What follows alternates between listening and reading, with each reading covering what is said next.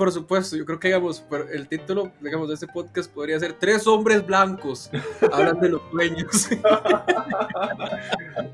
Sí, claro, por supuesto. Y, que también necesario, ¿no? En el 2020 que hayan tres hombres blancos hablando de lo que sea, ¿no? Es, es, lo que la gente necesita. Casi no hay oferta de eso. Con la autoridad, así es. Me parece, claro. Vamos a hacer comidilla en todas las redes sociales. No van a creer lo que tres hombres blancos dijeron. La gente, en general, la gente reacciona.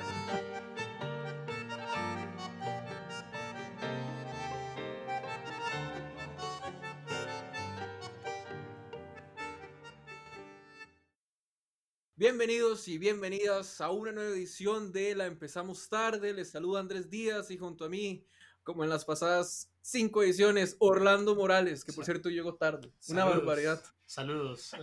Pero, pero va con el nombre. No, así es. Yo creo que, yo creo que Orlando se quedó precisamente en el, en el reino de los sueños. Ya no sabe lo que es verdad y lo que es fantasía. Por eso se llama La empezamos tarde. Así. de hecho, no, hoy estamos, hoy estamos bastante tempranos. Y además tenemos un gran invitado.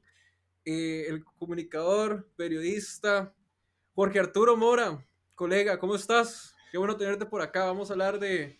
Vamos a hablar de películas, vos sabés. Lo, usual, lo usual. Siempre tengo ese problema de cuando me presentan, porque me invitan siempre a todo lado. La gente siempre quiere saber qué piensa de las cosas, ¿no? ¿Qué, qué decir? O sea, es, es, como incomodísimo fingir que no somos amigos y dar una presentación como, hola Andrés, un gusto, ¿verdad? Cuando, no sé, nos pasamos memes de Evangelion todos los días. Pero en fin, el, el gusto es obvio y también es un gusto conocer a Orlando, quien quien lo estaba leyendo con especial aprecio, olvidé decirle ese, ese gran texto sobre el Mall San Pedro que espero comentemos posteriormente, un gran, gran texto. ¿Verdad? Qué buen texto. ¿Cómo es la palabra que lo utilizan? El armatoste, El armatoste, qué, qué, agradable que lo conozcas. Muchas gracias por el comentario. Por supuesto. súper bien. Súper bien, pero bueno, la razón por la que estamos hoy eh, reunidos virtualmente es porque el bar Acapulco está cerrado. Debido a las restricciones, pero ojalá que cuando abra y que nos inviten ahí para hacer el podcast, la verdad es que yo lo apreciaría bastante. Con un chifrijo. Uf, qué bueno, un chifrijo. Pero la razón que nos convoca hoy es nada más y nada menos que el director, yo creo que uno de los consentidos, uno de los favoritos, por lo menos de la última década, Christopher Nolan y la película Inception. Y ese es el tema que vamos a tocar hoy porque es el que, está, así está en la agenda, la verdad lo veníamos planeando desde hace rato porque Inception, bueno, está cumpliendo, es, cumplió este año su décimo aniversario, ¿verdad? Uf, está de, cumpleaños. Está de, cumpleaños y además que ahorita se va a estrenar la próxima película de Christopher Nolan.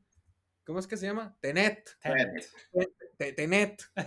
Entonces, ¿Qué, más razón? Pero a ver, Andrés, admitilo. ¿Querés hablar más de Nolan o más de Inception? ¿Dónde están tus gustos? ¿Dónde están tus pasiones aquí alineadas realmente? Es que sí, es complicado porque, a ver, si bien eh, yo voy a jugármela y voy a hacer una aseveración bastante contundente. Yo creo que Inception es la película más popular de Christopher Nolan sin embargo, desde mi perspectiva, ¿verdad? Humildemente, yo siento que no está a la altura del resto de su eh, cinematografía. No sé qué piensan ustedes. O bueno, más bien, antes de, de, iniciar ya con esta discusión. Sí, vamos a comenzar con el final. Sí, una vez, así, ya, una vez. Sí, sí, tome, una vez. Sin asco. Sí, sin asco. Me gustaría saber qué, eh, qué opinión les deja así ya como por, por encima. Así que de manera introductoria, ¿qué opinión les deja Inception? Besabos, Jorge Arturo, que yo siento que he hablado demasiado. No, no, no, nada más quería decirte que bueno, sí, muy lindo los 10 años del origen, pero también se cumplen 10 años de esta gran película, El regreso de la nana mágica, así que no lo pasemos por alto, por favor, Andrea. Las cosas como son, ¿verdad? O sea, cada cosa tiene su lugar. Sí, cuando, cuando organicen el episodio de la nana mágica me invitan, por favor, lo esperaré con ansias. Definitivamente, está entre el decimoquinto, es... el 200, por ahí. el, esperado episodio 200 de la nana mágica. Pero en serio, Jorge Arturo, ¿qué opinión te deja Inception? O por lo menos, ¿cuál es la perspectiva que te genera esta película de dos horas y media? Dos ¿Qué pudo haber durado más? Wow, este, bueno, eh, no, no, sé si, si, les he contado, pero soy un gran repetidor de películas, hasta de películas que, que no me fascinan, ¿no? Este, tengo esta mala maña de que, no sé, por ejemplo, Guasón, que es una película que no me encanta, o sea, pienso que está bien y ya, no sé, desde que salió ya la vi, no sé, unas ocho veces, ¿verdad? Que es, que es una película del año pasado. Eh, películas que me encantan, no sé, las puedo llegar a ver 80, 90 veces. Y eh, una película como Inception, que ya, ya verá más adelante mi opinión, la, creo que la he visto unas 20 veces. Y este, bueno, la volví a ver para, para este, este podcast. Y hombre, es... Te tomaste la molestia de ver la película. Es que yo creo que eso ni Orlando lo hizo. ¿ah? ah Cosa que debatiremos, porque lo que está diciendo Jorge Arturo es muy cierto. Además, sobre todo a esta película, enfrentarse una y otra vez es, para mí es una nueva película cada vez que uno la ve incluso. Quería hacerte una pregunta, Jorge Arturo. Las películas, generalmente las nombras así en español, como es que vos dijiste el origen y también dijiste, bueno, la nana mágica, ¿cómo se dice la nana mágica? En, Esa en inglés es Dan Annie McPhee and the Big Bang. Ah, muy bien. Y también mencionaste eh, El Guasón, ¿verdad? me, encantan las películas en español. Puedo hacerles un top de mis traducciones favoritas en español y no es broma. A mí me hubiera gustado que Inception le, le hubieran puesto, no sé, entre trompos y sueños, algo así. El misterio de la perinola, a mí me hubiera gustado. Para sí, sí, la perinola. Sí, así es. A mí me gusta. Es más, me gusta cuando desgarran, este, no sé, la, la poesía que hay, que hay en títulos, por ejemplo, como eh, Eternal Sunshine of a Spotless Mind, que tiene este hermoso título en España, Olvídate de mí, por ejemplo, ¿por qué no? quitar de la Pero la verdad es que me parece, esa Eternal, ¿cómo es? ¿Cómo es? Eternal Sunshine. Eternal Sunshine of a Spotless Mind olvídate de mí, siento que olvídate de mí es más preciso, ¿verdad? Es más atinado. Pero tiene todo el feeling ya de una comedia y ese es el gran tema. Ellos, ellos al hacer el cambio de nombre cambian el género completamente, ¿verdad? La gente de fijo entra esperando reírse con eso. Esperando a Jennifer Aniston con Vince Boff y Owen Wilson, no sé. me imagino. Podría ser como la, de hecho, podría ser fácilmente la, la adaptación de esta película, ¿cómo es? La de, la de Adam Sandler con la que salía en E.T. La que era Las Ángeles de Charlie. Ah, eh, ay, ¿cómo se me va a olvidar? Eh, la vieja. 50, la de las 50 nuevas citas. Como si fuera la primera vez. Como si fuera la, como si fuera la primera vez, esa también podría que olvídate de mí. Entonces sí. Ajá. Pero bueno, a ver, nos estamos desviando mucho del tema. Si, empezamos a hablar de traducciones, no me detengo, así que mejor. Fue culpa mía, la verdad. Ese, es el Inception de los podcasts, un podcast dentro del podcast. definitivamente, ya no se sabe cuál es el verdadero podcast o si esto nada más es una conversación. Eh, bueno, Orlando, ¿qué opinión te merece Inception, esta película de Christopher Nolan? sí, bueno, de hecho creo que voy a complementar lo que Jorge Arturo en realidad no había terminado de decir. no, no, hablando de... terminado, no. Pero, a ver, hagámoslo así, construyamos un poquillo. Yo solo quiero dejar como la idea de que, de que Inception también, digamos, tuve como la experiencia nueva. Yo no la había eh, revisionado, digamos, o revisado tantas veces eh, posterior a la, no sé, segunda vez que la vi, y fue hace mucho. Entonces, volver a verla así recientemente no solo refrescó los temas, sino que creo que me enfrenté como con nuevos temas que tal vez cuando uno los ve la primera vez, sobre todo el tema de la estructura esta de los sueños y, por decirlo así, el efecto sorpresa, el efecto que vendía las palomitas en aquella época, yo, yo tenía el convencimiento en aquella época de que no solo estaba excelentemente construido, o sea, magistralmente escrito, sino que ahora lo veo todavía 10 años después y siento este guion sigue siendo el mejor guion, o por lo menos uno de los mejores cinco guiones de la década pasada, porque es impecable la manera en que todos los recursos que tuvo que, que, tuvo que haber leído, pero además tomado Christopher Nolan para insertarlos en, un, en una película de dos horas y media y que funcione como funciona, esa es como mi, mi, premisa de lo que voy a querer decir, porque me gustaría muchísimo que nos metamos en algún momento en, en, esa estructura, en ese embrollo que parece que uno podría decir, no, es secundario, al final lo que cuenta es el mensaje, ¿no? Pero yo creo que el, la forma en cómo se cuenta va a ser como determinante para que sea tan memorable. Ya veremos si encontramos espacio para hablar de eso, si la conversación de traducciones de películas no lo deja, pero, me gustaría que Jorge Arturo terminara su punto porque yo siento como que lo dejé cortado, la verdad es que, se me fue. Es que cada vez que hablan de traducciones, la verdad es que me pasa lo mismo. A mí se me puede ir una tarde entera. Hagamos un, un día un podcast de traducciones, por favor. Este, no, pero bueno, gracias, sí. Eh, hombre, este, tengo un gran problema con Christopher Nolan y es que disfruto mucho su cine en general. Eh, la paso bien, ¿no? O sea, la- me divierto. Pero tengo este gran problema de que siento que es como ese director de orquesta que, que pone que pone la orquesta a tocar canciones de Metallica con un ensamble de violines y en vez de aceptar que lo que tiene es una banda de covers y no una orquesta, eh, asegura que lo que está haciendo es como tender puentes entre la música popular y la música clásica, ¿verdad? Entre obras de alcance masivo con cosas de nicho.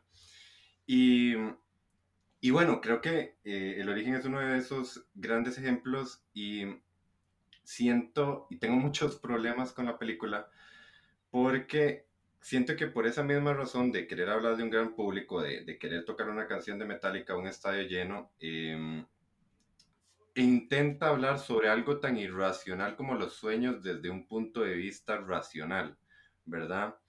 Eh, siento que justo con esta idea como tal vez de sus fanáticos de hueso duro de toda su, su filmografía, creo que lo que les sigue gustando es, es, es, un cine muy palomitero, que todo bien, o sea, no tengo ningún problema con el cine más mainstream, con los blockbusters y lo que sea, pero que él está seguro, siento yo, que con estas películas lo que abre es como un mundo de, de descubrimiento para, para, poder ver obras más complejas y, y, no sé, por poner un ejemplo muy claro, no dudo que tal vez ese, esa base de fanáticos eh, más amplia eh, no soportaría una película como pienso en el final, la última de Charlie Kaufman, ahora que hablábamos, por cierto, de Olvídate de mí, ¿verdad? Uh -huh. eh, entonces, eh, tal vez para comenzar y no, y no monologar al respecto, eh, no sé, conforme ha evolucionado la película y la he visto y la he visto, cada vez me cuesta más entrar en su juego. Hay, hay muchas cosas que me gustan y que obviamente las detallaré más adelante, pero en general, por ejemplo, la última vez que la vi,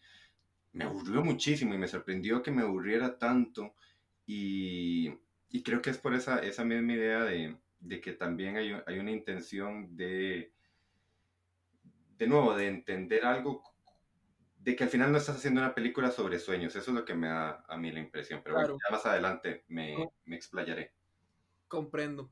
A mí lo que me pasa con Inception es que yo creo que es una película compleja y complicada. Y a ver, complicada porque yo creo que el hecho de hacer Inception todo este laberinto que forma Christopher Nolan entre las capas de los sueños y cómo va tejiendo esa narrativa, contarla y que la gente lo entienda es muy complejo, incluso, incluso ya seguirla, incluso yo que la volví a ver eh, para hacer este podcast, incluso digamos cuesta mucho, sobre todo ya en la, en la parte climática que va pasando, que los cortes son muy, eh, como las transiciones entre sueño y sueño pasan cada vez más rápido, entonces a veces uno no sabe si está en, cuál capa de sueño está y si en, en, qué momento está este personaje y así, entonces como que a veces es muy difícil seguirle el hilo, es, por eso digo que es complicada, pero al mismo tiempo es compleja porque es una película que invita mucho a la reflexión y por ejemplo, digamos, estas conversaciones que se pueden dar, no sé, digamos, en Café Cobre, por ejemplo, o en el bar La Concha, es, después de ver la película, ¿qué te pareció, verdad? Entonces siempre va como para una segunda interpretación,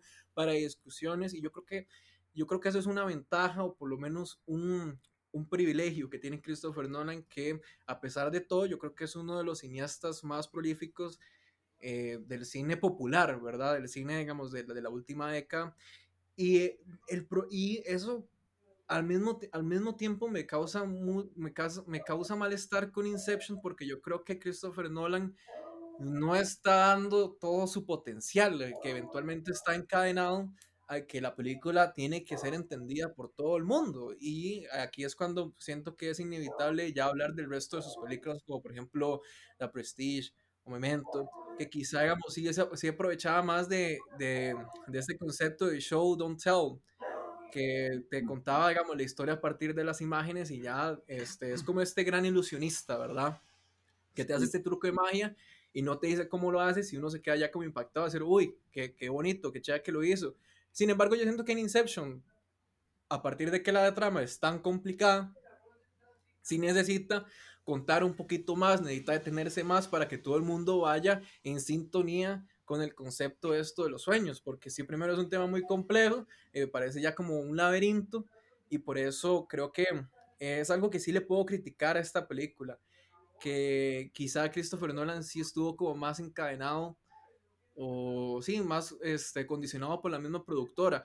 Y con esto ya quiero como tocar, digamos, ya como el primer tema, el personaje de, eh, de Ellen Page, ¿verdad?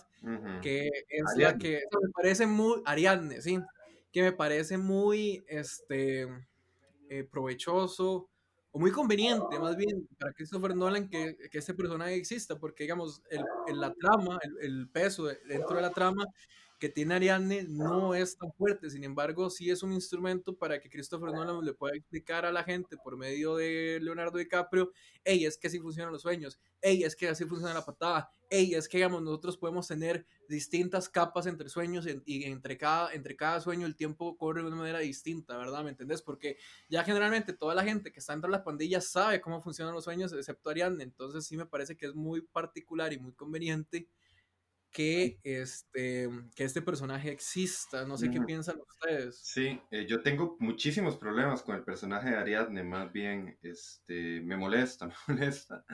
Me incomoda. Sí, sí, o sea, ah, porque siento que es uno de los grandes problemas de, del, del guion de la película y es como de Ariadne es una herramienta de no sé, la clase de guion 101 de usted necesita un novato en una historia para que este novato lo que decida, ¿verdad? Le explique a los que ya conocen la dinámica. O sea, ese mismo ejemplo de, de sentar personas en una mesa para explicar un plan, ¿verdad? Algo que, eh, bueno, hasta Escuadrón Suicida lo hace, ¿no? Eh, es, es, una cuestión muy elemental y, y eso es bastante de, de, mis problemas en la película, como eh, primeramente di, nos usa Ariadne como nosotros, el público, eh, en un principio para explicar justo las dinámicas de los sueños, a pesar de que él sabe explicarlas, incluso las explica en su primera escena, ¿no? En esta escena en que está... Sí, en, el sueño, en el sueño, digamos, del arquitecto, en la que supuestamente es como una, un tryout para quedar en el lado positivo de Saito y aún así ellos lo fallan, pero aún así Saito los contrata porque, porque sí. Sí. Esa escena. Sí, explican todo el tema de la patada y, digamos, de que el tiempo corre de manera distinta. Exacto. Digamos, ya por ese lado, eh, siento que no hace falta Ariadne y por el lado ya como de construcción de personaje, es un personaje que no sirve para nada. Es un personaje que se vende como un arquitecto, pero nunca construye nada. Y, y también, o sea, no, no entiendo por qué ella misma, no entiendo qué gana ella metiéndose en la jugada, ¿no? Eh, es una estudiante con, con, un futuro prominente y, y, decide hacer algo ilegal porque Nolan así lo quiere, ¿verdad? Entonces, yo, yo particularmente creo que, que no, no hace falta, a cambio nos da algunas de las imágenes tal vez más oníricas que hay en, en toda la película, como todo este rollo de, de la ciudad, ¿verdad? Volcándose eh, la, esta, imagen muy, muy hermosa de las explosiones de las flores, ¿verdad? Eh, claro, son de los pocos momentos de la, este, No sé si Orlando tiene que comentar algo del personaje de Ariadne, que es, el primer tema que vamos a tocar. Luego vamos a empezar a desmenuzar más la película, sobre todo digamos, sobre el cómo utiliza los sueños, ¿verdad? Y dale, ese recurso. Dale, Me gusta que vayamos de esta manera porque siento que yo voy a ser el que va a defender esta película de de los, de, las, de los reproches que veo que van a venir aquí en fila. Nosotros somos los haters y Orlando. Entonces, no, no, lo que voy a decir es eso, me gusta porque creo que tengo una visión distinta y voy a irla confrontando, a ver, y, luego podemos replicar este. No, yo, yo pienso lo contrario, yo pienso que los que la película en primer lugar sí tiene un problema de ubicación y ese es todo el, este es todo el embrollo, o sea, qué, qué tipo de película estamos viendo cuando vemos Inception yo ciertamente diría que hay, cosas que con el tiempo han favorecido Inception, es decir, es una película que creo que todos podríamos concordar en que no basta una sola vez. De hecho, el lenguaje, la forma en que se mueve, el ritmo de las explicaciones de muchos de los temas eh, van muy rápido. Yo que la estaba viendo de nuevo en Netflix, este, ya me aproveché del poder de tener la película y de verdad disfrutar de algunas de las explicaciones e ir armando el rompecabezas. Y uno podría reprochar tal vez a nivel de ejecución que en su momento parece como que la película solo tiene ciertos mecanismos. Y, por ejemplo, Jorge lo mencionó con el tema de, de, que tal vez solo bastaba con conocerle más que todo cómo funciona el tema del tiempo en los sueños y ya, pero yo creo que, que no. O sea, yo pienso que el tema de la estructura interna del sueño y cómo funciona es muy, muy eh, detallada al punto de que sí necesitábamos toda la preparación. La película tiene dos partes, o sea, es simplemente la preparación de un crimen y la ejecución de un crimen y la gracia, o sea, toda la primera parte es parte, o sea, es más, si cuando ya terminan de anunciar qué es lo que van a hacer, ya uno vio media película. Y entonces, yo creo que más que decir, bueno, es la explicación y por lo tanto no, no es por decirlo así como parte de las acciones, yo creo que desde que ya uno estaba escuchando las explicaciones, ya está en la película. O sea, ya está, ya está incluso entrando en la trama. Voy, a explicarlo de esta manera, porque eh, la gran, digamos, la, la gran idea de esta película es que su, su parte, digamos, surrealista, su parte fantasiosa o su parte de ciencia ficción, lo que demuele, digamos, las ideas, no es tanto describirnos la estructura mental de los sueños, porque pienso que también coincidiríamos en que la, estructura psicológica obviamente es más fantasiosa que real de cómo probablemente funciona la mente. Eh, igual que en su momento Matrix pues también pretendió dividir la, la, esencia de la realidad, ¿verdad? En una especie de mundo dentro de un mundo y accesos y salidas a través de pastillas y al estilo de Alicia en el País de las Maravillas. Claro. Aquí hay una lógica como que se pretende ser como muy verosímil, algo que Nolan ha introducido desde The Prestige con el mundo de los magos desde una manera visceral, ¿verdad? Hasta el mundo de Batman contados de una manera eh, oscura, pero también cercana, ¿verdad? Tangible. Con mafias modernas y todo. Y yo pienso, digamos, mi, mi take en este asunto, mi posición es que Inception está construida entre varios géneros. Es una, para mí es más una peli de crimen antes que una peli de, de, eh, sueños. De, sueños como The Matrix, porque Matrix tiene su estructura, pero no es, en la Matrix hay una historia como de una salvación, ¿verdad? De una ciudad, hay una guerra eh, y hay una cuestión tecnológica. ¿Cuál es la tecnología en Inception? Solo los sueños. Ese es todo el tema. Hay, hay como la idea de que sean, estamos en una especie de futuro, que hay como unos químicos, ¿verdad? Unos medicamentos que ayudan a estimular o a sedativos, ¿verdad? Así los venden como ayudar a profundizar sueños, a compartirlos, algo que es muy interesante. Y, y la idea de que se conoce muy bien la estructura, o sea, de que se puede navegar, pero yo creo que el gran tema es que los sueños nunca son espacios, digamos, ahí, como, sino que nos des, hay, una, hay un gran momento, hay varias partes en la peli en que Ariadne menciona que los sueños, ella se da cuenta que lo que ella va a diseñar no tiene tanto que ver con espacio, ella dice, ella dice, tiene que ver más cómo se siente.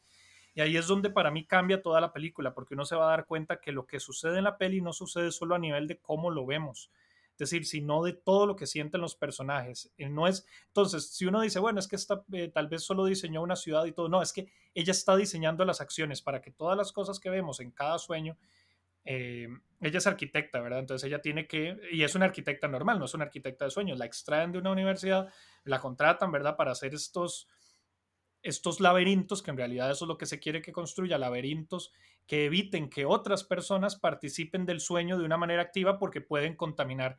Entonces hay, por eso no sé si lo ven, pero hay como una estructura que en realidad cuando se va anunciando es muy delicada porque de eso depende la ejecución del crimen. No todos, todos tienen que entrar a los sueños de ciertas personas pero no pueden todos participar en el sueño, solo puede haber un arquitecto a cargo del sueño, de manera que solo esa, ojo, no es que solo lo diseñe y lo ponga porque el sueño no está sucediendo como un espacio. Ella tiene que estar porque ella conoce el, bueno, en realidad ella se quiere unir, podía no estar, pero ella, nadie más podía conocer el entramado de ese laberinto para que sea difícil a los anticuerpos de la persona que están invadiendo reaccionar, ¿verdad? Una, una reacción que además es automática. Y cierro con la parte de que Ariadne, entonces, no, yo creo que no solo es el personaje inicial, la excusa narrativa de usémosla para explicar cómo funciona todo, sino que ella, se, la vemos varias veces durante la película, interesarse por el personaje, eso sí coincido con Jorge, tal vez de una manera que no es explicada, es decir, por qué ella quiere seguir, pero ahí voy a meter una cuñita que es que yo creo que hay un tema, no sé si lo notan también, que el tema de los sueños es tratado mucho como en el mundo de las drogas, hay toda una subtrama al estilo de Danny Boyle, de meter esto de las inyecciones y todos estar como... Eh, cuando se van a África, ¿verdad? Tienen como este encuentro con una gente que necesita inyectarse y dormirse por décadas dentro de sus sueños porque ya no pueden soñar. Entonces también hay un tema como de la adicción y la obsesión que este tema ha causado y ha fascinado y por lo tanto se necesita, eh, bueno, eh, Ariadne tiene esa fascinación por meterse en la cabeza de Cobb, que es el protagonista, que es Leonardo DiCaprio, y además ayudar a que la misión salga bien, porque ella sabe que él no solo está mal, sino que tiene un virus, por decirlo así, un virus, una forma de atraer una idea que no se puede soltar, una idea que está fija en la cabeza de Cobb y que lo sabotea todo el tiempo. Y sin, sin ella, ella misma se da cuenta que si ella no va en la misión para todo el resto de la película, Cobb está siempre al borde de sabotear la misión. Sí, yo creo que, no sé si Jorge Arturo tiene este, eh, una réplica, sino más bien siento que nos da como la... Como, como las réplicas de la diosa del reggaetón, ¿no? Me no sé si, si, si tiene una réplica con este argumento de Orlando, pero creo que también nos da como la patada inicial ya para hablar del personaje de Cobb, por con el cual yo siento que sí, o sea, es el personaje principal de la película, pero igual, o sea, yo siento que em, es así, eh, se construye la, toda la trama para que él pueda, digamos, enfrentarse a este problema que él tiene, que es con mal. Sin embargo, todo esto resulta a partir de que Saito, Saito es, ¿verdad? Saito, sí. Lo, lo, lo contrata para que le haga un atraco. Pero me parece muy, este, a mí no me parece creíble. Yo, yo siento que, a ver, yo tengo como ese problema. Ya cuando la veo por tercera vez o cuarta vez, yo me pregunto, entonces, ¿por qué Saito contrató a este Mae, a Cobb? Es que Cobb tiene un problema, o sea, Cobb tiene como un impedimento. Es como cuando vos llegas y contratas a alguien, pero que, que está enfermo, digamos, como que tiene una incapacidad que le, a ver, este, eh, corte. que tienes esta incapacidad este, para realizar un trabajo y esa incapacidad queda demostrada desde el tryout que él hace, ¿verdad? Digamos, de que lo, lo puede estar haciendo todo bien y que lo tiene todo planeado, pero que al fin y al cabo esa, eh, ese recuerdo ese trauma que él tiene le impide este, eh, vencer, digamos, e-, esa prueba, ¿verdad? Pero ¿Me, entendés? Pero es que solo Cobb sabe hacer el Inception, ese es el punto de la peli. Claro, pero es que, ¿por qué, solo, por qué solo Cobb, verdad? Entonces, ¿por qué lo van a elegir a él? Sabiendo que, digamos, si hay mucha gente que ha, que ha hecho pruebas, digamos, si, es, si al que lo van a atracar ya hubo alguien que lo entrenó. Y, hubo audiciones incluso. Saito dice que pero, audición. pero Cobb descubrió el Inception por un, por un ejercicio personal que le costó. Exacto, pero, digamos, ¿cómo, ¿cómo, Saito, ¿me entendés? Es que cómo Saito va a saber eso porque eso se, eso se va a entender ya muy adelante, en la, muy adelante en la película y era algo que incluso el mismo Cobb no, no había, o sea, como que no había interiorizado. Él, lo, él lo llega a aprender después, que dice, uy, si es que yo metí la idea este, que digamos, el sueño, o sea, que la vida es un sueño. Pero Arthur lo sabe, Arthur que es el como el asistente, el primer compañero de él, sabe todo lo que Cobb ha pasado con Mal y esa es la idea de que sí sea un poco público, porque cuando Saito los embosca y, y, desechan al primer arquitecto, que le tienen, no se sabe si lo matan o no, pero eh, a, a, Cobb lo contratan por eso, porque Saito tiene información de él y sabe que es posible. Ellos se, se, nota que no se dedican a hacer inceptions o hacer inserciones, digamos, de ideas, sino que se dedican a extraer información. Esas en realidad son crímenes menores, por decirlo así, y hay toda una idea de que en realidad es, es, Una, es una mala paga, es un, no es un mundo atractivo, no es un mundo de crimen lujoso ni nada, y que la vida de Cobb en realidad viene a la, a la, a la salida. claro, y, Cobb está, digamos, interpretando este arquetipo de héroe o, digamos, de personaje que en algún momento tuvo un, pasado en el que era muy bueno, que realmente era un prodigio en lo que hacía, sin embargo vino a la menos, entonces va a ser este último atraco, ¿verdad? Este regreso de Cobb. Pero digamos, a mí lo que me parece es que, digamos, una persona como Saito, ¿por qué se va a fijar en alguien como Cobb, verdad? Porque, digamos, sí se va a entender que ya hay, o sea, ya hay toda como una amalgama y se entiende muy bien como toda esta mafia que uno puede entrar a los sueños y que se puede, uno puede robar, porque el hecho que exista inteligencia y defensas y seguridad para defenderse de esos ladrones da a entender que hay más ladrones más allá de Cop. Entonces yo siento que por lo menos en ese argumento, digamos que Cop necesita ser contratado por Saito para que la trama continúe. Entonces yo siento que y que Cop necesita tener este trauma para que la trama así mismo continúe, porque digamos a Christopher Nolan le sirve que esto vaya así ya en, en o sea, que vaya fluido, ¿verdad? Pero ya cuando se detiene y piensa, ok, ¿por qué Saito, digamos, a pesar de que falló, o sea, falla, digamos, este atraco precisamente por culpa de él, no porque la seguridad fue más hábil que él, sino porque, digamos, él mismo se autosaboteó, porque voy a contratar a una persona así para hacer ese trabajo tan importante, sabiendo que se puede autosabotear, y digamos, y que yo en ningún momento que Saito dijo, ok, es que usted tiene este problema, no vamos a atenderlo, usted va a tener que atenderlo solo durante la misión. Entonces ya es ahí cuando ya la trama se me empieza como a resquebrajar. Obviamente eso no pasa durante el primer visionado y quizá dentro del segundo, pero ya después, ya como un tercero y cuarto, y dice, ok, ¿por qué? Y yo sé que, digamos, que si uno, si uno hace ese ejercicio con muchas películas, uno va, a uno va a obtener, digamos, el mismo resultado. Pero siento que es algo que hay que mencionar, ¿verdad? Que, digamos, se nota, se nota, digamos, como la intención del autor para que la historia vaya de esa manera, ¿no? Pero no es como tan, o sea, no está tan amarrado como, como uno quisiera, ¿no? Sí, eh, eh, bueno, sin dudas, eh, bueno, estoy de acuerdo con Andrés y también estoy muy de acuerdo con eso que dice Orlando, que antes que hacer una película sobre sueños, es una película sobre robos, ¿verdad? Sobre crímenes. Y aquí viene el asunto, que sin un primer plano la película este, no me funciona como una película de sueños, tampoco me funciona como una película de robos en ese sentido cuando suceden esas cosas. Es muy extraño, ¿no? Porque primero me parece rara la decisión de Nolan, siendo un director que le encanta la exposición, que le encanta explicar las cosas, y, y en toda la película se desvive por estarnos explicando cómo funcionan los sueños, no nos explica ese tipo de cosas, no, no, no nos explica por qué este, Saito verdaderamente decide confiar en él, por qué se deshace ese primer arquitecto. Em, me parece muy raro. Entonces ahí lo, es cuando vuelvo a esta imagen de, de, no, de que tengo problemas con Nolan, porque siento que se aprovecha de los sueños y lo usa como una cuestión mercadotécnica, ¿no? Para vender su película. Y además, bueno, venía de hacer El Caballero de la Noche y, y no sé, esta es una perspectiva eh, muy personal y siento como, pucha, la pegué con El Caballero de la Noche, voy a regodearme con mis talentos y quiero que vean que puedo hacer películas sobre sueños y cuestiones metafísicas. Y, y bueno, y cuatro años después voy a hacer una película sobre el espacio también, sobre eso. No sé, pienso que él tiene como una escalada de, de estas ideas. Entonces, ahí es cuando, cuando entro en los problemas, porque justo también, eh, creo que Orlando lo decía, no me acuerdo eh, si fue Andrés Orlando, esta, esta cuestión de las personas que se inducen a los sueños, que hay, que hay una trama. Ah, perdón, no ponga palabras en mi boca que no son mías, ¿verdad? Hágame el favor. Esta cuestión más oculta, más de lo que sucede en subterráneo, de incluso gente que disgustada con su vida, ¿verdad? Es una cuestión súper existencial. A mí me encanta, creo que ahí está muy bien justificada esta cuestión de los sueños, pero es un tema que se plantea ahí y no pasa más, ¿verdad?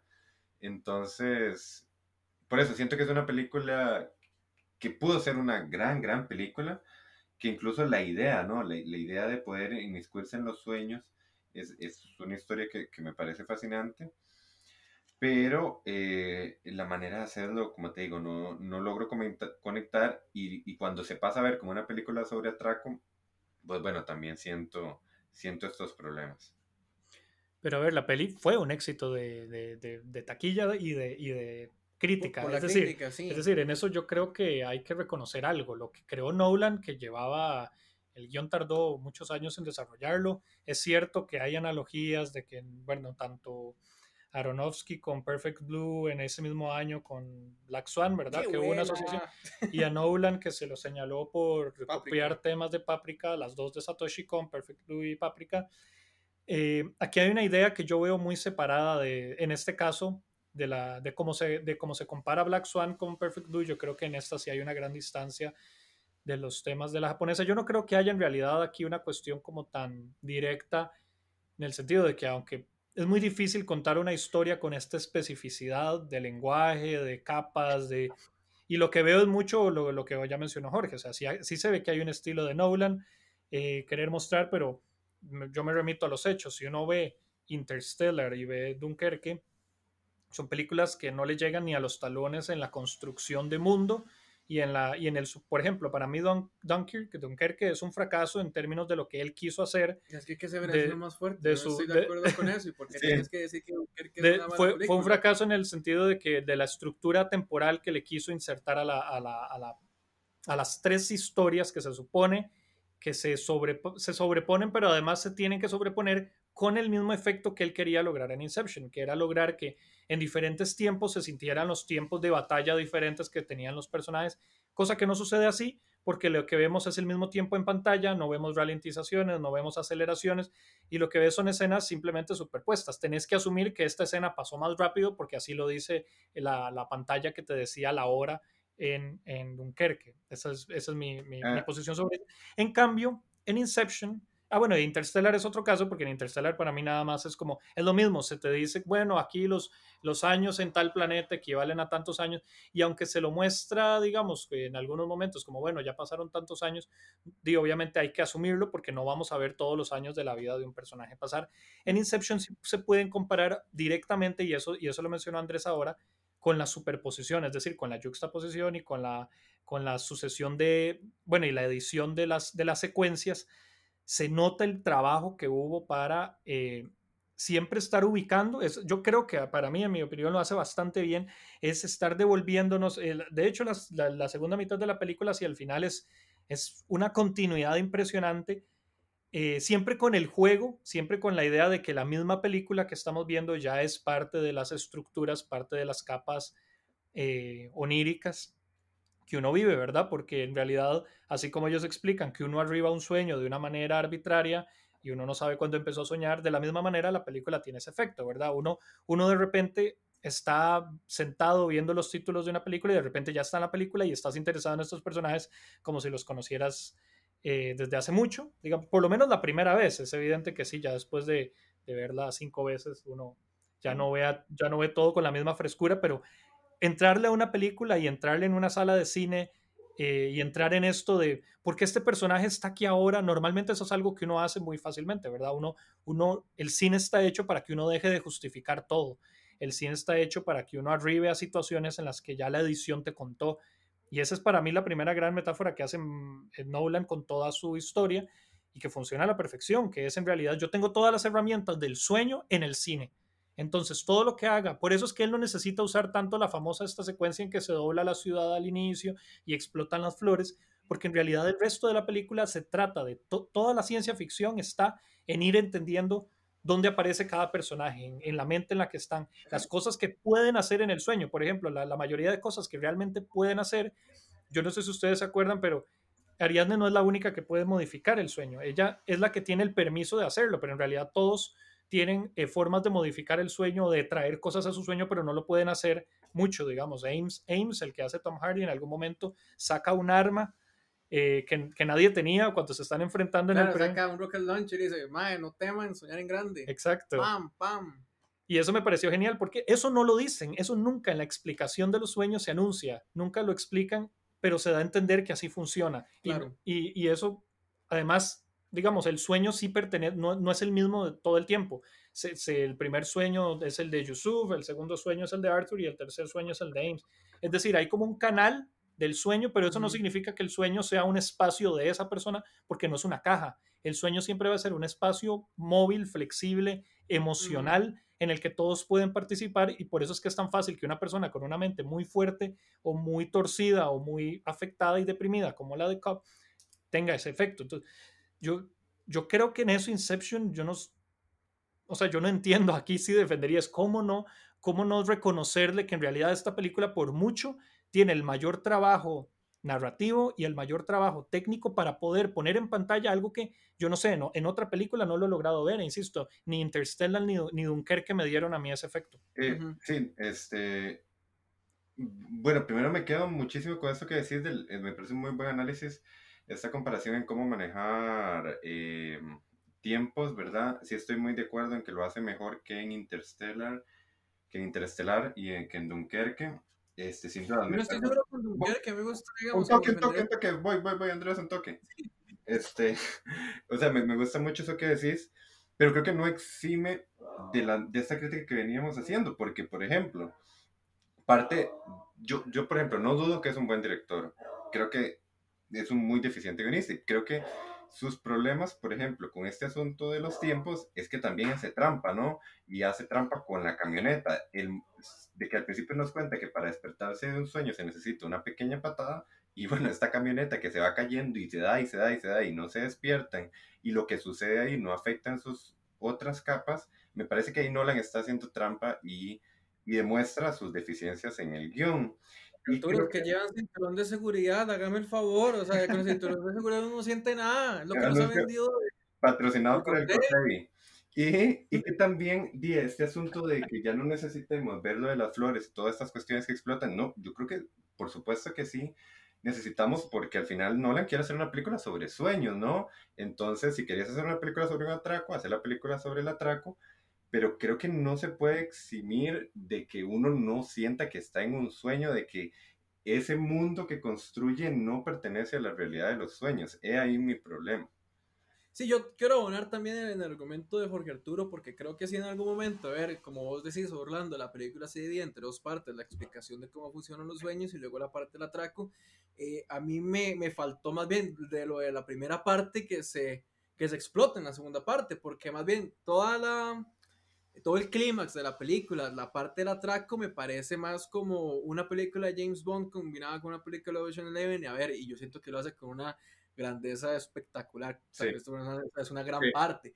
Pero me hace, o sea, no sé, a mí me hubiera gustado más porque eh, me faltó más como de, de, la explosión, ¿no? De los sueños, porque todo es como muy verosímil dentro de la parte del atraco, o sea, no hay como realmente una parte donde diga, uy, sí, está soñando, digamos, más allá de los cambios de clima, así, todo está como también estructurado como una película de la gente 007, digamos, armas y todo lo demás, y que ellos pueden jugar con eso y con, con los sueños, pero sí, sí lo siento como muy, este, muy cuadrado, ¿me entendés? Como que lo siento muy cuadrado y que quizá, y volviendo al ejemplo que vos utilizaste, Páprica, que Páprica sí, tiene, sí se da más libertades a la hora de explotar los sueños, de que en un momento estás en una alcantarilla y luego estás en una selva y que luego estás este, luchando contra un árbol y que eh, las personas cambian, digamos, y que no tienen que ser ya como de carne y hueso y que pueden ser totalmente antropomórficas.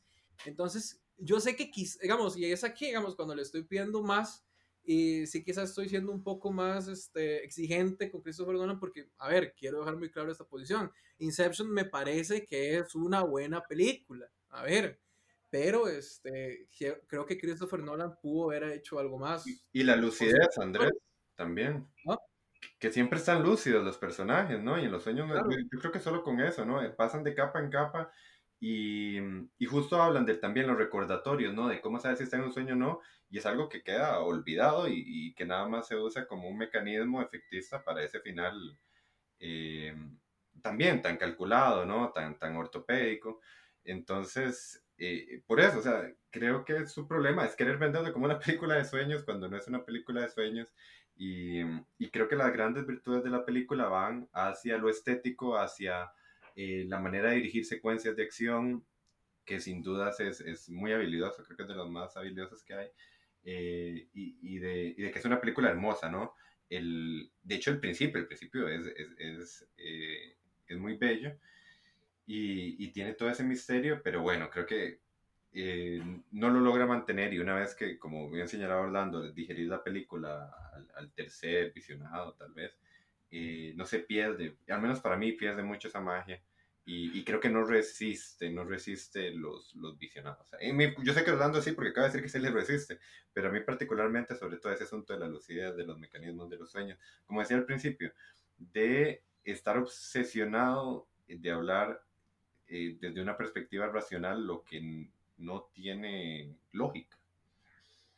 Sí, eh, en eso, coincido, pero también hay una cuestión que tal vez sí, yo por lo menos lo defendería así, para no sonar muy Jalisco, es el hecho de que es una película de Nolan y Nolan, hay que, me faltó esa parte, es decir, él estiliza, él estiliza esos sueños, es decir, él, él ciertamente no está hablando de los sueños desde una perspectiva eh, probada de cómo se estructuran, ¿verdad? Las famosas capas. De hecho, usa la, eso sí fue lo único como que a mí no me gusta, que usen la famosa metáfora de que cuando estamos, que en la realidad no usamos todo el porcentaje del cerebro y él luego menciona que en los sueños sí, que todo es posible.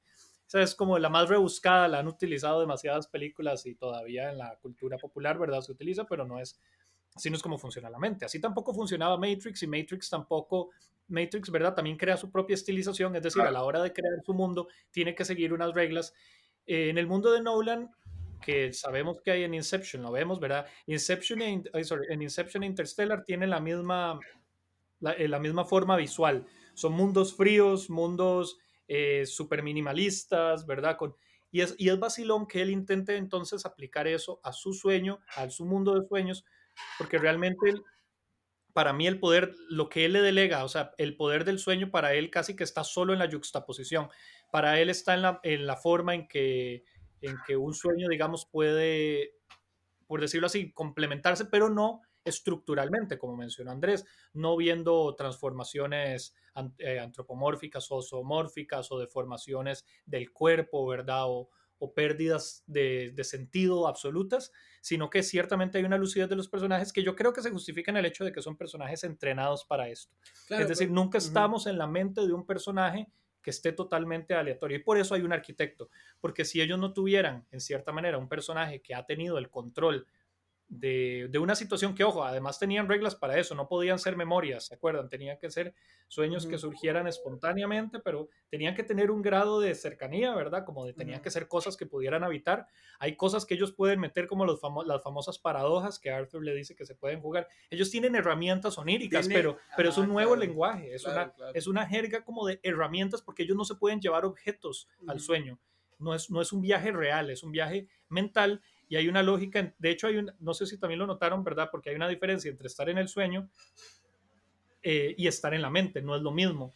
En el sueño se diferencia muy bien qué es estar en un sueño, que es este espacio, digamos, eh, pura acción, pura, puro subconsciente, ellos dicen, pero las mentes pueden estar partícipes. Ellos mencionan que, por ejemplo, cuando ellos van al último sueño, a la última capa, ellos tienen que le convencen al mismo Fisher, que es el millonario al que le están tratando de extraer, eh, perdón, al que le están tratando de plantar una información, lo están tratando de lo, lo, hacen a él mismo sabotearse a él mismo, porque él se trae a un personaje de del sueño anterior, un personaje que en realidad él no vio, pero se sugestionó para ver al Browning que interpreta Tom Hardy, y él mismo luego recrea a ese personaje en su propio subconsciente para luego él poder abrir ese subconsciente. Entonces, al final el tema del sueño aquí no está como en, la, en el surrealismo del sueño, está en una, en, una cuestión como de, ok, en el sueño se pueden hacer cosas como desmontar la identidad de una persona, sabotearse la identidad de una persona y juegan con esta idea como de, verdad, de los, de los roles que uno puede jugar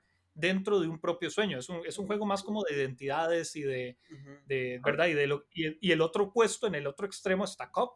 Cobb es un personaje que está al borde de perderse en una, en una idea falsa, bueno, en una culpa que después ya entendemos por qué, ¿verdad? Que él, eh, vean que siempre tiene que ver con crimen, es la idea de que él pudo haberle causado la muerte a Mal, equivocándose, planteándole una, una idea por accidente en su inicio, de manera, entonces eso para mí es doblemente dramático, porque la película entera es una explicación también de la vida de Cobb, que al final no sabemos si Cobb en realidad estaba viviendo un sueño en uno de los niveles fantásticos que podría haber tenido y por eso vivía una vida claro, Y bueno, eso va eh, pie a otro tema que me, que me gustaría mucho que, hablara, que habláramos, es el de era un sueño, no, al final, ¿verdad? ¿Puedo, puedo eh, algo al comentario, Hernando?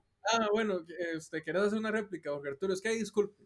No, no, no, no, no, es réplica, o sea, no, no, no, es que réplica son en verdad como tiradera, no, no, no. Eh, sí, este, eh, digamos, por ejemplo, el asunto de que estén entrenados, sin duda es una buena manera de justificarlo y estoy muy de acuerdo, pero también siento que me, que me hace falta por lo menos en, en que es que el problema es que el mundo de los sueños de Nolan, él cuando hace esta exploración con Ariadne dice que los sueños funcionan distinto a la realidad. Ese es el problema, que la película se traiciona ahí. Entonces, por ejemplo, si cuando habla con Ariadne le dice, es que en los sueños el cielo está morado, y cuando entran en la primera capa del sueño, el sueño está morado y ellos hay, hay, no, no tienen que decir un diálogo. El personaje de Tom Hardy vuelve a ver arriba, a ver el cielo morado, tal vez hay otro que no lo ha visto y nada más le, le toca el hombro para que vea el cielo, yo ya estaría satisfecho, digamos. Y nada más que me lo hagan en la primera capa, no necesito que me lo vuelvan a hacer repetidas veces.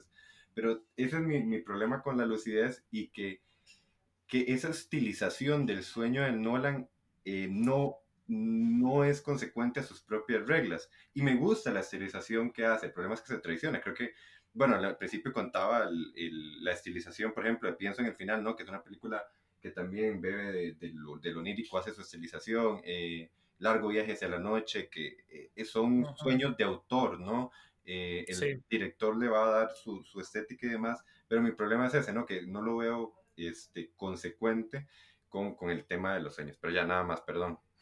Sí, esa es una buena comparación porque Largo Viaje hacia la Noche también, es, eh, también tiene un montaje que es totalmente, hay lucidez, ¿verdad? Pero sí, ahí tenés razón que en el caso de Largo Viaje es pura poesía, ¿verdad? Es decir, hay un sueño que al mismo tiempo es poesía porque se mezclan las capas de vida del personaje.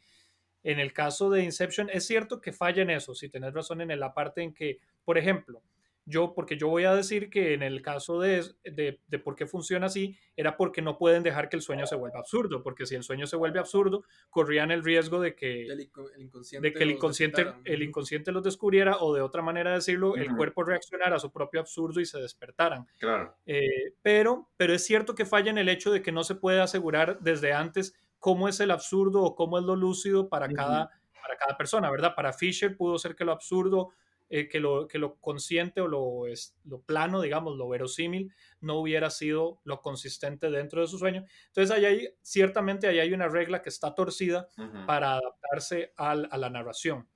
Que, bueno, para, para, una película así yo creo que sí, que no, que aún cubriendo ese aspecto, ¿verdad? O quitándoselo, yo creo que, que cumple el rol que tenía que hacer, por lo menos desde el primer visionado, porque insisto, es una película que definitivamente va a revelar esos secretos conforme uno la desmenuza pero, pero tiene ese valor de, de impacto, eso sí, que, y, que, y además lo, lo, sublima muy bien, ¿verdad? Porque Nolan no te para a que vos podás hacer esas pausas para analizar. Sí, sí, Solo te monta, ¿verdad? Un clímax constante, es un clímax como de una hora. Sí, es, es, larguísimo. Sí, y no tiene que ser tampoco largo viaje hacia la noche, ¿no? Que, que va por una cuestión más estructural y toda la cosa.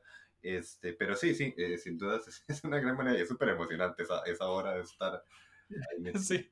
Sin duda, sí, claro. Yo creo que otro elemento que me llama mucho la atención de esta película es que Nolan se cuestiona muchas veces sobre si la realidad, lo que él consigue como realidad en la película, ¿verdad? Ya el, mundo real en el que Cobb está lejos de sus chiquitos y quiere regresar a Estados Unidos, no deja de ser un sueño. Entonces está como esa paradoja porque quizá Mal sí sabía que eso era un sueño y fue por eso que se suicidó y no lo puede aceptar así, entonces ya como que uno se puede, uno se pone a pensar eso. Y se cuestiona muchas veces si es un sueño o no. Por ejemplo, no sé si se acuerdan de esta parte en la que ellos están en África, el corte que hacen ahí es muy, es, es muy brusco, ¿me entienden? Es como, sí, es que yo sé que nos va a poder ayudar. De una vez saltan a África y está como esa escena, esa, es una panorámica, ¿verdad? De los edificios y tiene toda, eh, como toda esa, como si fuera un sueño, ¿verdad? O sea, hay mucha gente, pero que se ve espalda y que todos son como similares, ¿verdad? Y que no los extras, los, extras, exacto, digamos, y que solo está Leonardo DiCaprio y Tom Hardy en ese bar en la que todo el mundo es igual, todo el mundo es similar. Y ya empieza toda esa parte de la persecución y hay, hay una parte en la que se discute, o sea, en la que Leonardo DiCaprio discute con alguien que le está viendo como un café y esa persona intenta hablar algo pero no se le entiende nada, que es algo muy surreal también, y luego le sigue escapando y de la nada aparece Saito. ¿Me, entendés? O sea, no, o sea, no llega en ningún momento, o sea, no hay, no hay ningún momento que dice, sí, es que Saito eh, nos, nos, tiene la, la, marca, o nos tiene la huella, nos está siguiendo, nos está cuidando, o sea, en ningún momento de la película antes de eso se va a entender que Saito los está buscando y precisamente lo salva él, siendo él el millonario, el que está, digamos, al tope de la corporación, es el que está en el carro y dice, hey, necesitas ayuda, porque eso sí parece un sueño, a pesar de que se consigue como si fuera real. Entonces, este, a mí me llama mucho la atención eso porque a mí me parece que el final, que con todo y todo, este, el final es, es, es controversial, definitivamente, que si, es un sueño o no, pero yo creo que, digamos, a lo largo de la película, este, ay, se me olvidó mencionar este, una parte, digamos, de esa escena, que es cuando él entra en un pasadizo, en un corredor que se queda pegado, que se va haciendo más pequeño. Eso definitivamente es, surreal también, pero está pasando dentro de lo que se consigue como realidad dentro de la película. Entonces yo creo que a lo largo de toda la cinta, Christopher Nolan sí se cuestiona eso, digamos, de esto es un sueño, esto es de verdad. Y yo creo que es algo muy del cine también, digamos, del hecho, digamos, este, eh, cómo se conciben las imágenes y digamos los cortes que hace, porque realmente nunca se dice, es que los personajes llegaron ahí porque tomaron un avión, no, los personajes están ahí y ya.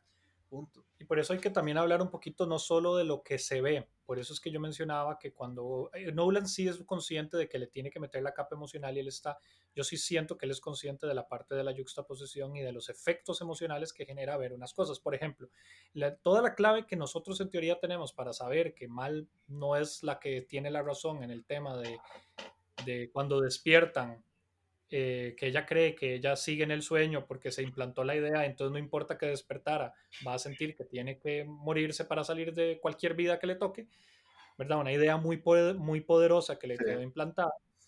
Eh, la idea, todo eso solo depende de que Leon, de DiCaprio es el que nos lo cuenta. Y ese es el gran punto. El tema es que Nolan lo plantea muy bien en el sentido de todos podríamos estar casi que de acuerdo con Cobb y por eso nadie teme que Cobb tome la decisión correcta al final. De hecho, no es un clímax de esos como en El Señor de los Anillos en que uno está esperando que Isildur tire el anillo y no lo tira, sino Qué que bueno el Señor de los Anillos. Sí. sino que Ellen Page sabe, desde Cobb le dice, no, no, yo sé que no puedo quedarme aquí, yo sé que confronta mal, tiene toda la resolución que tiene que tener y escapa después de, haber dejado que mal invadiera su mente por tantos años. Pero todo eso lo sabemos, todo lo que sabemos que mal hizo mal es porque, exacto, es porque, porque él nos lo cuenta. O sea, la narración de la historia, la juxtaposición que vemos de muchos de los eventos es la juxtaposición de los eventos de Cobb o podríamos decir de nuestra propia mente, es decir, de nuestra propia expectativa como espectadores. Entonces, Ajá. nunca conocemos, por eso es que vale la pena entender el final del trompo, porque el final del trompo uno puede decir, no, es que está bien, sí se, eh, narrativamente es más poderosa la versión de, de, de, de Cobb, pero desde el hecho de que Cobb sea el que narra y que la narración no es continua, o sea, es Ujú. juxtapuesta, como dice Andrés, brincamos, ya hay miles de razones para pensar que sí, hay gato encerrado ahí, digamos, desde que... Y que no es un final gratuito como mucha gente cree que lo es. No sé si tenías algo que aportar a esto, Jorge Arturo. Sí, O terminamos ya, ¿no? ¿cómo, cómo, perdón? o terminamos ya, mentira. No, igual tenemos mucho tiempo que conversar. Eh, no, mal, mal es interesante. Eh, me gusta, me gusta que, que proponga de nuevo cómo alguien ya puede borrar esos límites, ¿verdad? De, de lo real. Y creo que en general está bien. Mi, mi problema tal vez con mal es, son las reglas, no reglas que la rigen en la aparición de Cobb y cómo, o sea, cómo a veces hay diferentes circunstancias en las que aparece, entonces no me queda claro por qué aparece y no tendría problema que no me queda claro si no es porque toda la película no le gusta explicar por qué pasan las cosas. Entonces tengo un problema por ahí y que mm, también que no entiendo por qué se cuelan sus recuerdos en sueños ajenos. O sea, eh, ¿cómo, cómo es que porque, funcionan esas proyecciones? porque Eh, él no es el arquitecto. O sea, si, o sea, yo entendería si fuera más bien los, los recuerdos de Ariadne que se filtraran dentro de los sueños de. ¿Cómo es que se llama este? El empresario que le está. De en- Saito. No, no, no. Ah, de no, Fisher, de de Fisher, Fisher, ajá. sí. Yo entendería si pasara eso. O sea, si un recuerdo de Ariadne nada más pasara como por ahí, como ve. Pero no. O sea, digamos, tendría sentido si eh, Cobb fuera el arquitecto. El problema de Cobb es que Cobb en teoría tiene una vida mental que él lo explica que es muy larga porque parece que él pasó en el limbo, este limbo que se explica y entonces tiene como 50 años de vida, por lo tanto la vida de Mal, Mal ya no existe, ¿verdad? Mal no es oníricamente, Mal no es la que, la que nosotros vemos en la, en la peli todo el tiempo, es la proyección de, de DiCaprio, ¿verdad? Excepto tal vez algún Claro. que otro flash. Pero ¿por qué siempre aparece? O sea, o sea, más bien, si no es el arquitecto, ¿por qué aparece? Tendría más lógica si fuese el arquitecto. la idea es que es como un virus, o sea, la explicación que más se da es eso. Y él lo- lo- al puro inicio de la película lo dicen cuando dicen que hay ideas peligrosas. Eso es otra cosa que me, me gusta mucho, porque es un mensaje. Toda la- todo el tema de la peli también es reforzar la idea de que el mundo de las ideas es el verdadero. Yo lo voy a poner aquí, hay un filósofo que, que, que, que trabaja mucho esa, esa concepción de que no existe materia, de que solo hay ideas, que incluso lo, que, lo más concreto que usted pueda decir de algo, no sé, un árbol, es una idea, o sea, en el sentido de que solo hasta que alguien lo ve o lo percibe o lo experimenta de alguna manera con alguno de los sentidos es real. Entonces es muy chiva porque a mí me gusta como comienza la película diciendo, lo más peligroso es que una idea se vuelva una obsesión, es decir, que estemos tan seguros de ella que no podamos salir de esta.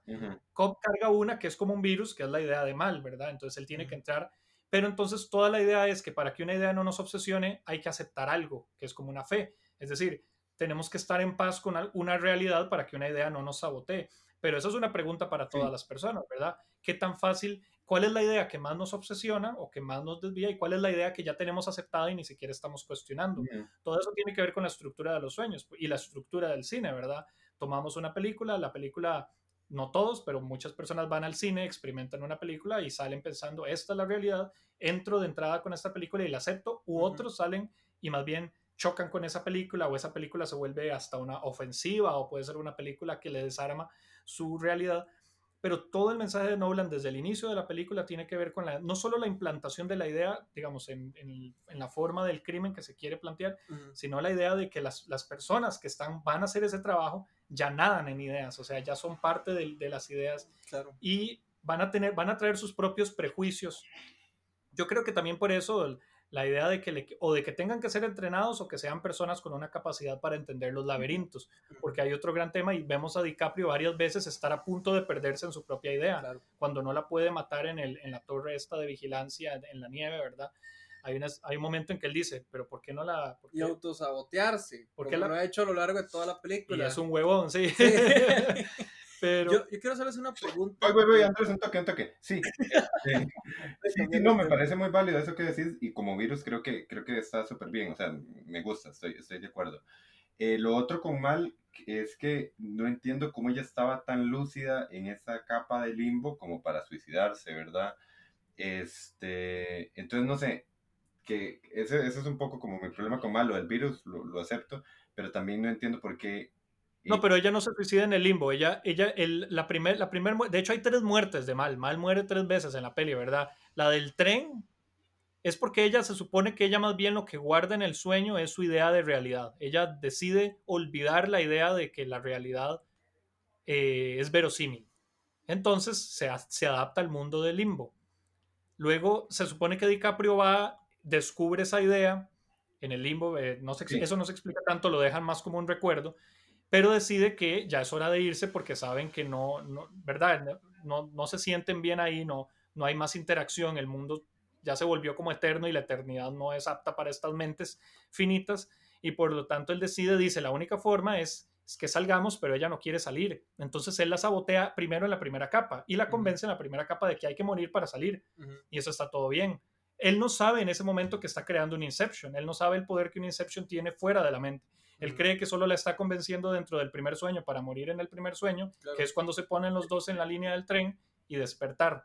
Pero cuando despiertan, Ella sigue con la idea. ella, ella se plantó una idea. Él no sabe, él no se plantó una idea él mismo porque él no se hizo el el Inception. Claro. Él sabe porque él es consciente de que él es el que estaba poniendo una idea, pero no sabe lo que hizo. Y bueno, cuando despierta mal no sabe que le implantaron una idea, cree que la idea es de ella, entonces cree que la realidad es falsa, ¿verdad? Entonces Sí. Ahí ella muere por segunda vez. Y luego a Leonardo DiCaprio le toca verla, Y pobre mata, hombre, mata el recuerdo. mata el recuerdo y la toca ver morir una tercera vez. Claro, lo que tuvo que haber hecho Leonardo DiCaprio era sustraer la idea ya cuando estaban en realidad.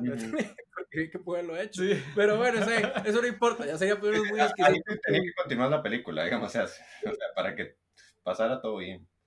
Yo quiero hacerles dos preguntas, digamos, este, a ver, la primera, ¿ustedes creen que, o sea, que el universo Inception da para, digamos, da como para más, quizá como para una secuela o una trilogía? Es que para mí sí, porque creo que, y es por eso que yo a veces siento que la película es como muy acelerada y como que no explora tantos este, elementos y como que a mí me deja la, la, la impresión de que, que, bueno, yo quería algo más, ¿verdad? Yo quería como explorar más este tema de los sueños y cuáles son las posibilidades y qué puede hacer Christopher Nolan evidentemente este, es un director y que digamos tiene otros proyectos y que ya va a enfocarse en una trilogía sobre todo con la calidad de actores que están ahí este y a ser muy complicado pero digamos si yo tuviera ese wishlist a mí sí me hubiera gustado o sea sinceramente tener ese o sea la trilogía de Inception para ya explorar más no todo este tema surrealista y de los atracos de los sueños y así no sé qué piensan ustedes o que digamos de que ya con solo una película está bien y que ya sigamos con la página a ver qué nos cuenta la Primera Guerra Mundial y del espacio y otras cosas. Em, este, es que mi problema es que creo que Inception pudo ser una gran película y creo que no lo es, entonces no quisiera tener otras más películas que van a tener... Estoy harto. Ese es mi, ese es mi problema. Me gustaría rehacer, me gustaría rehacer el origen. Me gustaría, eh, Claro. preferiría hacer un remake. o sea, eh, porque creo que me gusta mucho la idea. Me gusta, me gusta. Pero, pero no, no es suficiente para mí. Sí, yo creo que es que en realidad la trilogía, o sea, a mí me encantaría, de hecho, a mí sí me hubiera gustado, creo que la película se da como para, da como para spin-offs, ¿verdad? Como para ideas de... Los otros personajes también son muy interesantes. A mí me gusta el personaje de Arthur y el de Ames, los dos tienen como sus, sus historias, ellos se unen al club, pero ojo, todo esto tomando en cuenta de que son personas reales y existían en el mundo real de Leonardo DiCaprio, ¿verdad? En el, en el The Cub.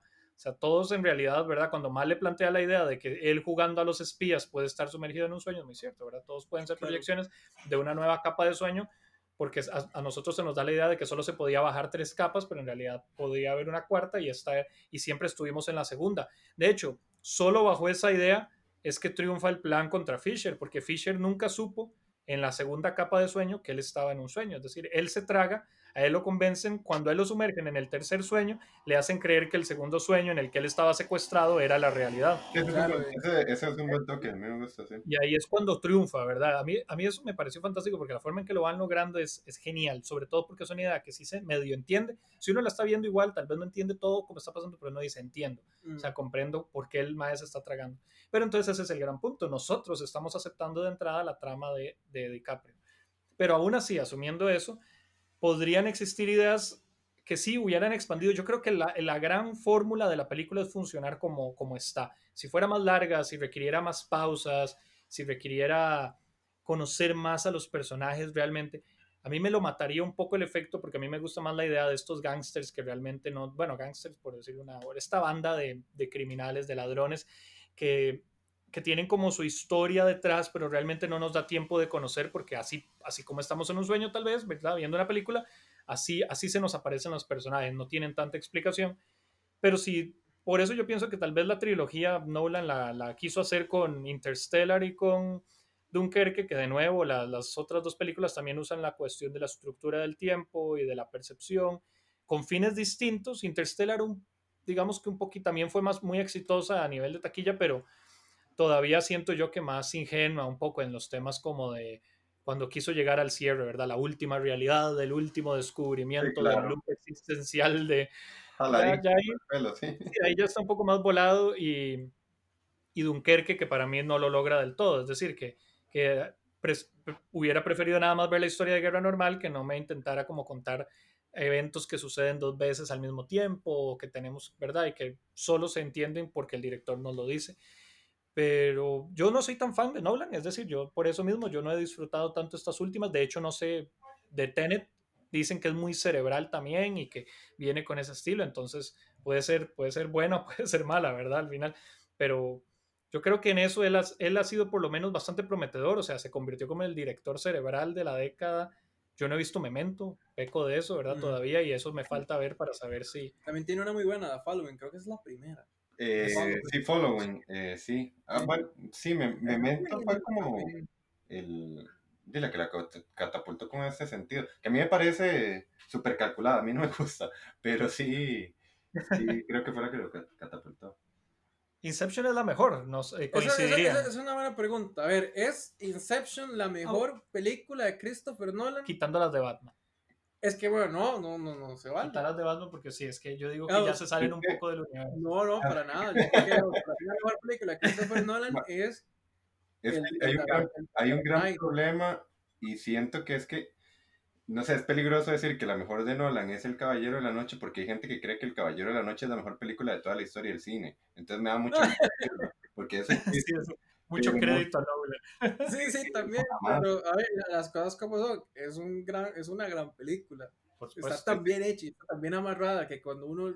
O sea, yo la he visto como cinco veces y nunca me aburre la actuación de Heath Ledger. O sea, a ver, pero, pero esa película funciona. ¿Y como trilogía? ¿Cómo la defendes? Es que como trilogía más bien a mí no me gusta la, última. La, primera a mí me parece malísima. A mí me gusta la, la primera y la tercera. La primera visualmente es fea, además. fea tiene unos efectos súper cutre y todo, todo mal. Este, pero no fuera, digamos. si hubiese, que, si hubiese que dejar la trilogía de Batman, no sé, solo la he visto una vez. Ahora al principio sé que soy muy repetidor, pero esa solo la he visto una vez y eh, creo que me gusta más el gran truco. Eh, y prefiero Dunkerque sobre Inception también. Este, pero no sé, si fuera la segura diría que El Caballero de la Noche. Tengo que volver a ver el gran truco. Pero en su momento pensé que era la mejor de Nolan, creo. creo. Sí, hay que ver, yo no sé, es un director que, que, es muy ambicioso a la hora de crear sagas, ¿verdad? También es que en el momento en que él empezó, insisto, The Inception era un guion que parece que lo tenía desde muchísimos años antes, por ahí leí que lo había trabajado hasta 10 años y, y se nota el trabajo, digamos, es decir, ya hay otras películas que probablemente no le hayan demandado el mismo tiempo, porque los recursos los tiene, ¿verdad? Pero por eso me gustaría ver Tenet. Yo siento que ya como hay, hay como un capítulo cerrado con la parte de Inception hasta Dunkerque y tal vez en Tenet uno vea como una nueva, una nueva idea. Sin embargo, es que, bueno, yo quedo con la idea por lo menos de que Inception fue, fue grande en el sentido de, eh, no solo porque es que a nivel de efectos especiales en su momento, que no hablamos de eso, pero tal vez el tema de las secuencias, es decir, los momentos, los momentos puntuales en los que hay efectos especiales para mí sí son como como increíbles. O sea, yo, yo, yo no, no soy de ver behind the scenes y por eso me gusta, porque entonces no tengo que estar como, ay, yo sé cómo hicieron si no eso. se revela el truco. sí, yo sé cómo hicieron eso. No, esa escena en, la, en el pasillo del hotel, de ah, los personajes peleando mientras flotan y eh, la, la, la, cámara donde está ubicada para siempre captar el momento donde están girando. O sea, yo no entiendo eso y me, yo, ahí es donde a mí no necesito tanto de lo, de lo onírico para, o de lo surreal, porque lo onírico es todo, lo onírico es la, estructura al final que puede ser de muchas maneras, pero lo que no sea surreal, es decir, que no sea deformado ni sea fantástico, igual para mí lo logra y en esa época fue un pegue por eso, pero también es que no hay otra película igual a Inception. Es decir, insisto, pienso tal vez solo en Matrix que tiene ese juego, solo que Matrix juega igual con una historia más de revolución. Eh, Blade Runner tiene lo suyo, pero Blade Runner también le mete, a mí no me gusta cuando le meten esta idea de que tienen una gran idea de ciencia ficción y necesitan llevarla a una batalla final en algún lado. Es como, eh, las, eso le pasa a Matrix desgraciadamente y tan, Ah, pero es que qué buenas son las batallas finales. Vos sabes que yo no he visto Matrix más allá como el primer visionado que lo hice cuando tenía 14 años, pero para mí esas batallas en, en Matrix, ¿cuál es la última? El Revolution. Sí, la vi hace dos días yo. Uh, es espectacular. Hay que hablar de esa. Hay que hablar de, esa para otro. La tengo fresquita. pero Inception no tiene parangón en eso, es decir, no tiene una, un, ni un precedente, es decir, películas que realmente, porque películas sobre sueños en el cine hay muchísimas pero no hay una que haya aprovechado con la, idea de una historia de ciencia ficción, montándola con esta cantidad de subgéneros o géneros, ¿verdad? Policíacos eh, y como de cultura underground, ¿verdad? Eh, y con esa historia, digamos, de, de, de, jugar al final con la duda de la, de la idea de si es real o no, y con un sello personal y que tampoco he visto que se haya logrado posteriormente. Es decir, no hay ningún director que seriamente le haya entrado a este tema como de cómo funciona la mente. Inside Out, la película animada, lo hizo, pero desde ahí sí, desde una posición un poquito más. Además, con tanto presupuesto, ¿verdad? Y con ese presupuesto. Disponibles. Sí, como hay otras que lo han logrado, pero ya hablando como, no sé, ¿verdad? de, cómo funciona la psicología humana, pero aquí no nos están diciendo cómo funciona la psicología humana. La película es muy atrevida y nos dice, así es como soñamos los seres humanos, o en realidad los seres humanos solo vivimos de ideas y sueños, y, y las, las maneras en las que se nos presenta la vida a veces corre como una película y a veces es como un sueño, es decir, se, se fusionan. Uy, nada más ya como para terminar con lo que está diciendo Orlando, así, es como, así es como sueñan los seres humanos según Nolan, pero ustedes han intentado eso, digamos, navegar en sus sueños, o por lo menos cómo manipularlos. Por supuesto. Por Arturo yo creo que sí. Y sí, con Arturo yo, una conversación de esto. Ya una, una, conversación con, con, Andrés, este, no sé cuándo, pero ahí... Este momento. Sí, yo, yo me, me, especialicé para convertirme en un aeronauta y tuve éxito, tuve éxito. Fueron como, ¿qué fue?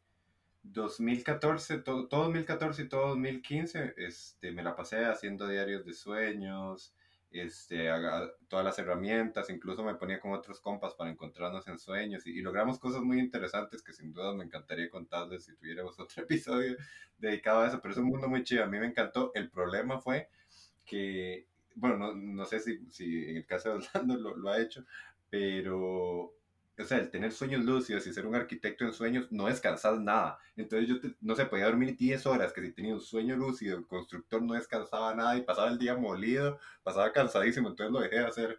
Pero es súper interesante, a mí me encanta. A mí me encantaría, de hecho sería un gran tema para, para este podcast, Andrés. Es, un gran tema, de hecho yo lo he intentado, pero cada vez que lo intento, miren qué mal me siento, o sea, siento como que hay algo como que como que no me deja, ¿verdad? Como que el mismo sueño dice como, no, ¿qué está haciendo? ¿Qué le pasa? Sigamos en el right. sí, No, pero no hay que, y no siempre toda lucidez, porque yo he tenido conciencia en sueño de que estoy en un sueño, pero eso no es, eso no es lucidez, ¿verdad? Porque lucidez es control. La, cuando ya las personas pueden manipular, decidir viajar a lugares, este, es decidir la duración del sueño o cuándo salir, que es muy chiva, pero Yo lo que he tenido es más como las parálisis y una, una única experiencia de esto que llaman viaje astral, que es, el es, el nombre más misticoso, pero yo lo defino como una experiencia al final, de, un tipo de experiencia onírica de algún tipo, pero y es muy diferente, es rara, es rara, pero tampoco es lúcida, no sé, entonces por eso podríamos dedicarle un programa. Sí, el, dedicarle todo un programa, definitivamente, pero creo que ya hasta aquí lo dejamos. Si no, si no nos ponemos a hablar de viajes astrales, Andrés. Sí, seguidamente, porque igual ahorita voy a entrar en otro programa a hablar del Club Sport Cartaginés, que yo creo que lo que está pasando es un sueño. Absolutamente. Gracias por escucharnos, pura día, nos vemos, no sé, cuando nos escuchemos. Muchas gracias a Jorge también por acompañarnos. Fue una gran contribución y ojalá lo tengamos de vuelta también. muchas gracias. Tenía, tenía muchas ganas de conocer a Orlando también, que como digo, lo venía leyendo, así que estuvo muy bonito. Así que gracias. Chao.